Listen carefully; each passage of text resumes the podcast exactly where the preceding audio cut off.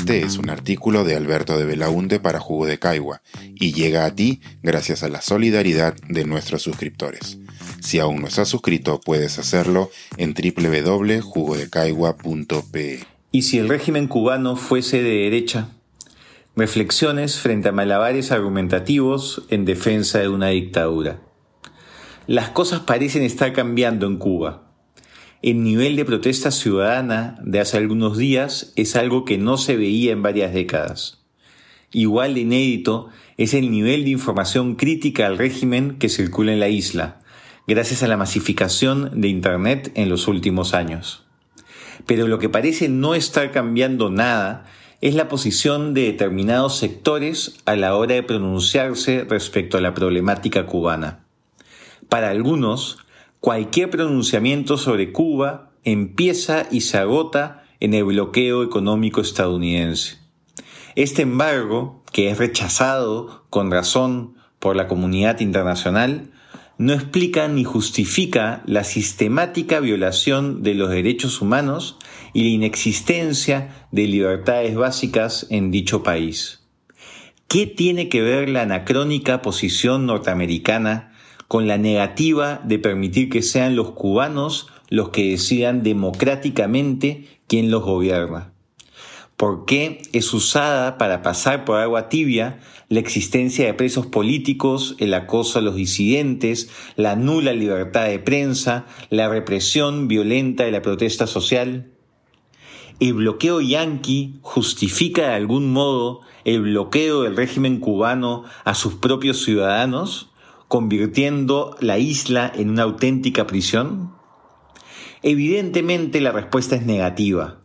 Ni el bloqueo económico ni ninguna otra medida de Estados Unidos puede explicar o matizar las barbaridades de la dictadura en Cuba, la cual ha actuado con total impunidad por más de seis décadas.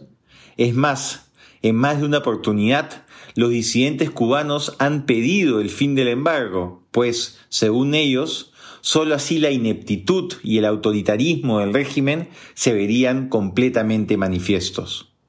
Pero, aún así, vemos a diario a muchas personas sensatas haciendo malabares argumentativos para evitar una condena frontal a estos hechos, o para evitar calificar al régimen como una dictadura.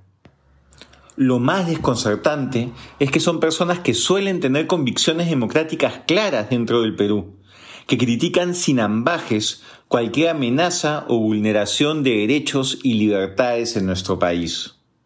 Entonces, ¿por qué la diferencia? Una supuesta explicación es que se trata de otro país y otra realidad. Pero eso se cae cuando vemos que las mismas personas critican acertadamente la represión violenta a las protestas en Colombia o en Chile y tienen una posición clarísima frente al autoritarismo oligofrénico de Bolsonaro en Brasil. Otra posible razón podría estar en la admiración que sienten a lo que significó la Revolución cubana como hito histórico y cultural para Latinoamérica, algo innegable pero la revolución fue en 1959. Estamos en el 2021. Desde entonces, a lo largo de las décadas, han quedado evidenciadas las contradicciones y horrores de quienes prometieron libertad, pero que no ofrecieron nada que se le parezca. Ninguna nostalgia por lo que pudo ser puede llevar a que se ignore los campos de concentración para homosexuales, la persecución de intelectuales y la larga lista de abusos concretos contra los cubanos que no se alinearon al castrismo. Entonces, insisto, ¿por qué la diferencia? La falta de una respuesta clara nos lleva a otras preguntas más preocupantes. ¿Esta ambivalencia existiría si Cuba fuese un régimen de derecha? ¿Puede la ideología más que los principios? Este es un artículo de Alberto de Belaunde para Jugo de Caigua y llega a ti gracias a la solidaridad de nuestros suscriptores. Si aún no estás suscrito, puedes hacerlo en www.jugodecaigua.pe.